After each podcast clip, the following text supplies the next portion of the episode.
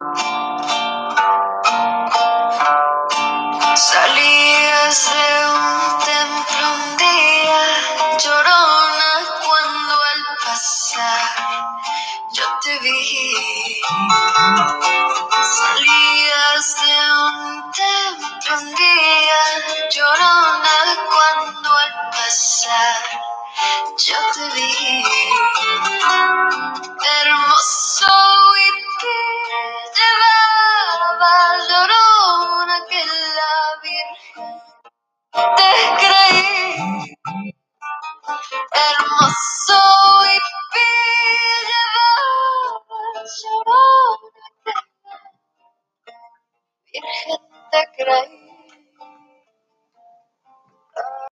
Hola a todos, bienvenidos un día más a nuestro podcast. Nosotros somos Nadia, Lucía y mi nombre es Brian.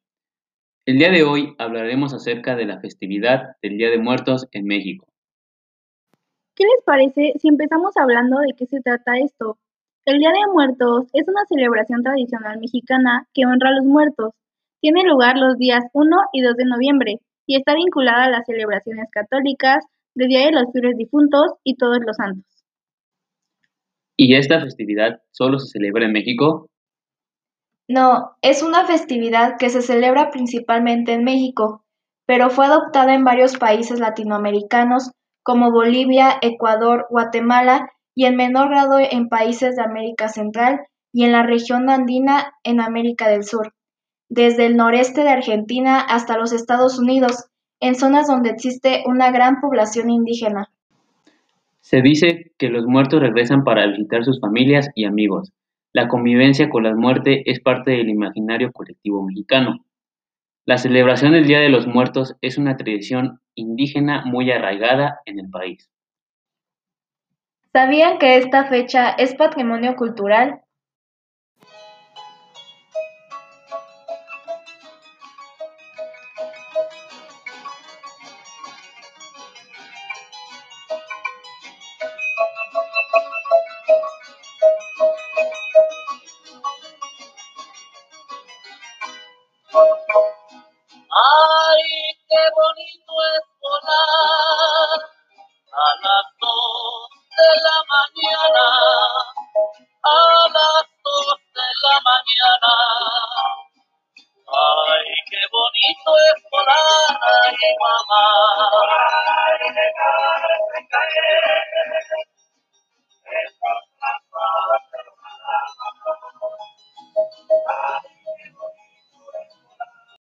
¿Qué les parece si hablamos un poquito de su historia y cómo surgió esto? El Día de Muertos se celebra en México desde antes de la llegada de los españoles. De hecho, era una celebración común a todas las culturas de Mesoamérica que tenía un concepto parecido sobre la muerte y su significado. En esas culturas, el destino de los muertos estaba marcado por la forma de vida que tuvo la persona. Con la llegada de los españoles, la fiesta se hizo mestiza y sumó nuevos elementos y significados católicos, la cruz de flores es el más significativo de estos elementos. En las regiones maya, náhuatl, zapoteca y mixteca, esta celebración tiene una relevancia muy importante en la vida ceremonial y festiva de los pueblos indígenas, así como en la identidad, cosmovisión y vida social comunitaria. Esta celebración anual representa un momento sagrado y privilegiado del reencuentro del ser humano con sus ancestros y al mismo tiempo una oportunidad de convivencia entre integrantes de la propia comunidad. La riqueza cultural de estas celebraciones se encuentra en las creaciones artísticas que músicos, pintores y poetas mexicanos han generado en los últimos tiempos. De acuerdo con las creencias populares, el día primero de noviembre se dedica a recordar a los muertos chiquitos, es decir, a la población infantil, y el día 2 a los fallecidos de edad adulta. Cada región mexicana tiene sus propias tradiciones, pero todas tienen rasgos en común que tratan de facilitar el retorno de las almas a la tierra. Una de las más importantes es la colocación de altares. En ellos no faltan los pétalos de cempasúchil, las velas y comida como el pan de muerto. En las ceremonias y festivales prehispánicas. Actualmente, este pan se elabora con harina de trigo, azúcar, huevo y levadura, y se adorna con figura de huesos cruzados a, a los que se les polvorea azúcar. ¿Por qué la muerte tiene también esta connotación en México? La muerte era importante en las culturas mesoamericanas. Al inframundo lo llamaban Mictlán y Mictlantecutli era el señor de la muerte. El destino final de las personas estaba determinado por la conducta desarrollada en la vida. De estas épocas viene la relación que el mexicano tiene con la muerte. El ritual de Día de Muertos permite acercarnos sin miedo al destino final, reencontrar a los seres queridos. A la muerte se le tiene miedo, respeto, pero nos acercamos a ella, nos reímos para ocultar el temor. ¿Qué es y para qué se usa la flor de cempasúchil? El cempasúchil es una planta originaria de México y de Centroamérica que se utiliza como adorno en las ofrendas y en los altares. Además, esta florece en otoño, cerca de Día de Muertos. Se dice que sus pétalos de color amarillo marcan la senda que, que deben recorrer los muertos durante la visita que hacen estos días, porque se supone que guardan el calor del sol y su aroma los llama.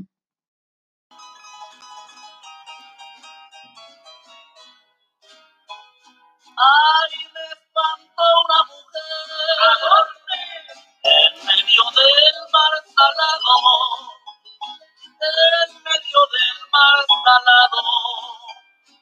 Ay, me espantó una mujer, ay, mamá.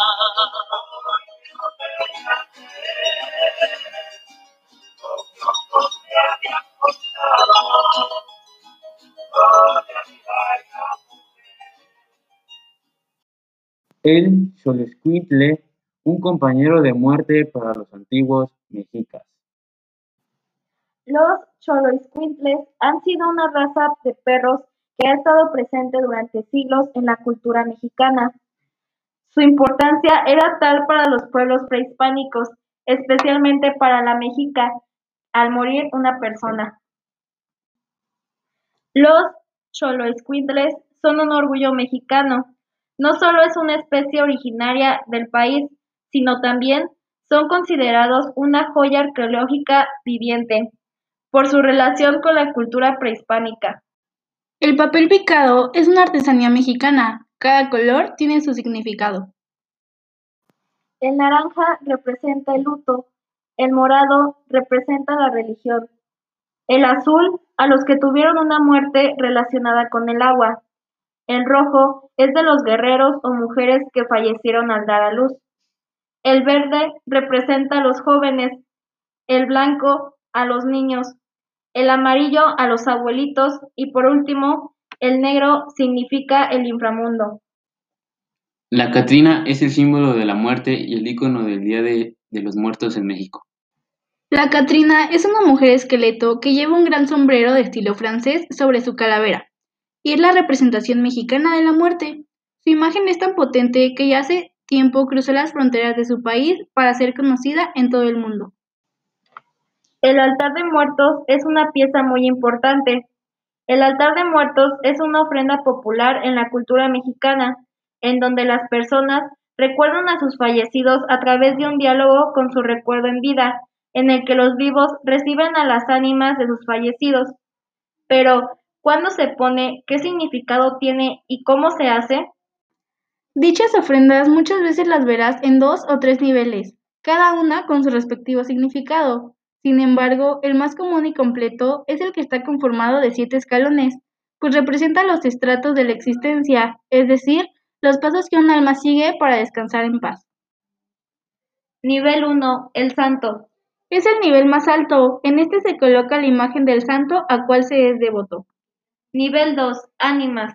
Este va dedicado a las ánimas del purgatorio. Eh, en este, el alma del difunto obtiene el permiso para salir. Nivel 3. Purificación. Aquí se coloca la sal, la cual simboliza la purificación del espíritu, sobre todo para los niños del purgatorio. Nivel 4. El alma. Para el cuarto escalón se pone pan de muerto, que significa la Eucaristía. Nivel 5. Comida.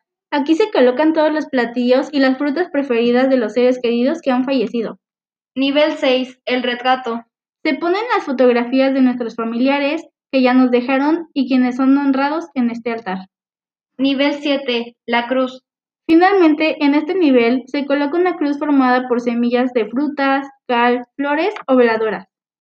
Otros de los elementos muy característicos en los altares de muertos son las calaveritas de azúcar, que representan alusiones a la muerte. El posible origen de las calaveritas puede relacionarse con el Zompantlí.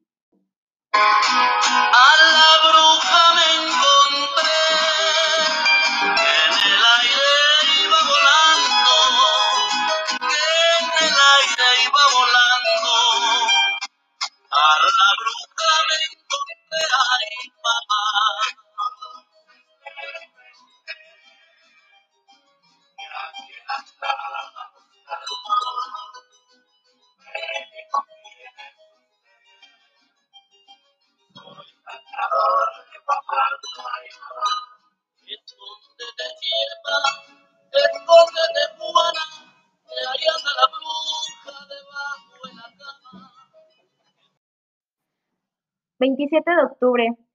Es el día que las mascotas fallecidas visitan el mundo de los vivos. Normalmente se pone en la ofrenda agua y un alimento. 28 de octubre. Es el día para aquellas personas que hayan fallecido en un accidente de forma repentina o violenta. Se acostumbra a encender una veladora y se coloca una flor blanca en la ofrenda. 29 de octubre. Es el día dedicado a las personas que murieron ahogadas. 30 de octubre. En este día se le hace homenaje a aquellas almas solitarias u olvidadas. Se coloca un vaso de agua. 31 de octubre. En este día se recuerda a los niños que se encuentran en el limbo, es decir, los no nacidos a los que no fueron bautizados. Primero de noviembre. Es el día en donde se recuerda a aquellos que hayan fallecido en la infancia. Segundo de noviembre es el día que se honra a las personas que hayan fallecido en su vida adulta. Como muchos saben, es una tradición llena de colores y sentimientos. Esto ha ido evolucionando a lo largo del tiempo, pero es y seguirá siendo una de las tradiciones más lindas de nuestro país. Esperamos hayan disfrutado este podcast tanto como nosotros, y ojalá les haya servido de aprendizaje. Nos vemos la próxima.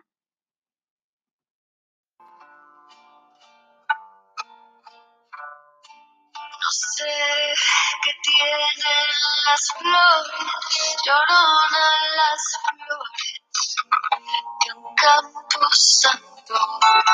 No sé qué tienen las flores, lloronan las flores de un campo santo. Que cuando las mueve el viento llorona parece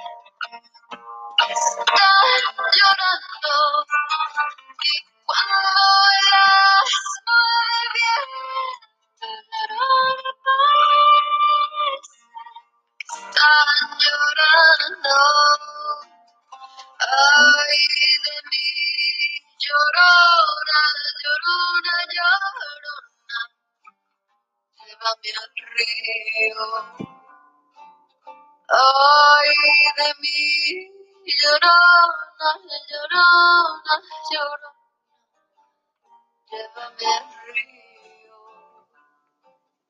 Tápame con tu reversa, llorona, porque me muero.